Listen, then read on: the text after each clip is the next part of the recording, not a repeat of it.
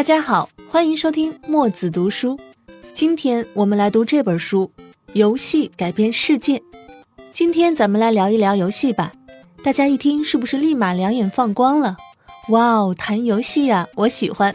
你喜欢什么样的游戏呢？是电竞类游戏《王者荣耀》《英雄联盟》，还是《DOTA 二》，或者是《辐射四》《生化危机》？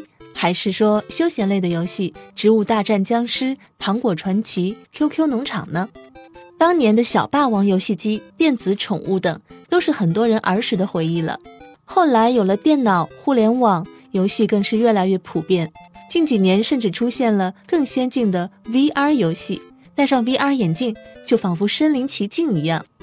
那大家以前玩游戏有没有被长辈们唠叨过呢？别整天不学习，光知道打游戏。还有男生是不是被另一半抱怨过，整天就知道拿着手机玩游戏，都不陪陪人家？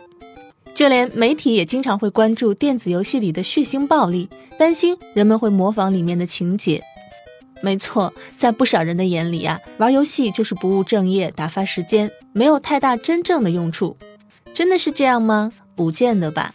你看，不少年轻人打游戏，其实都打出名堂来了，还有专门的电子竞技。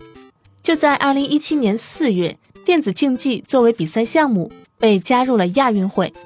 二零一六年，全球的游戏玩家总数已经达到了十八亿。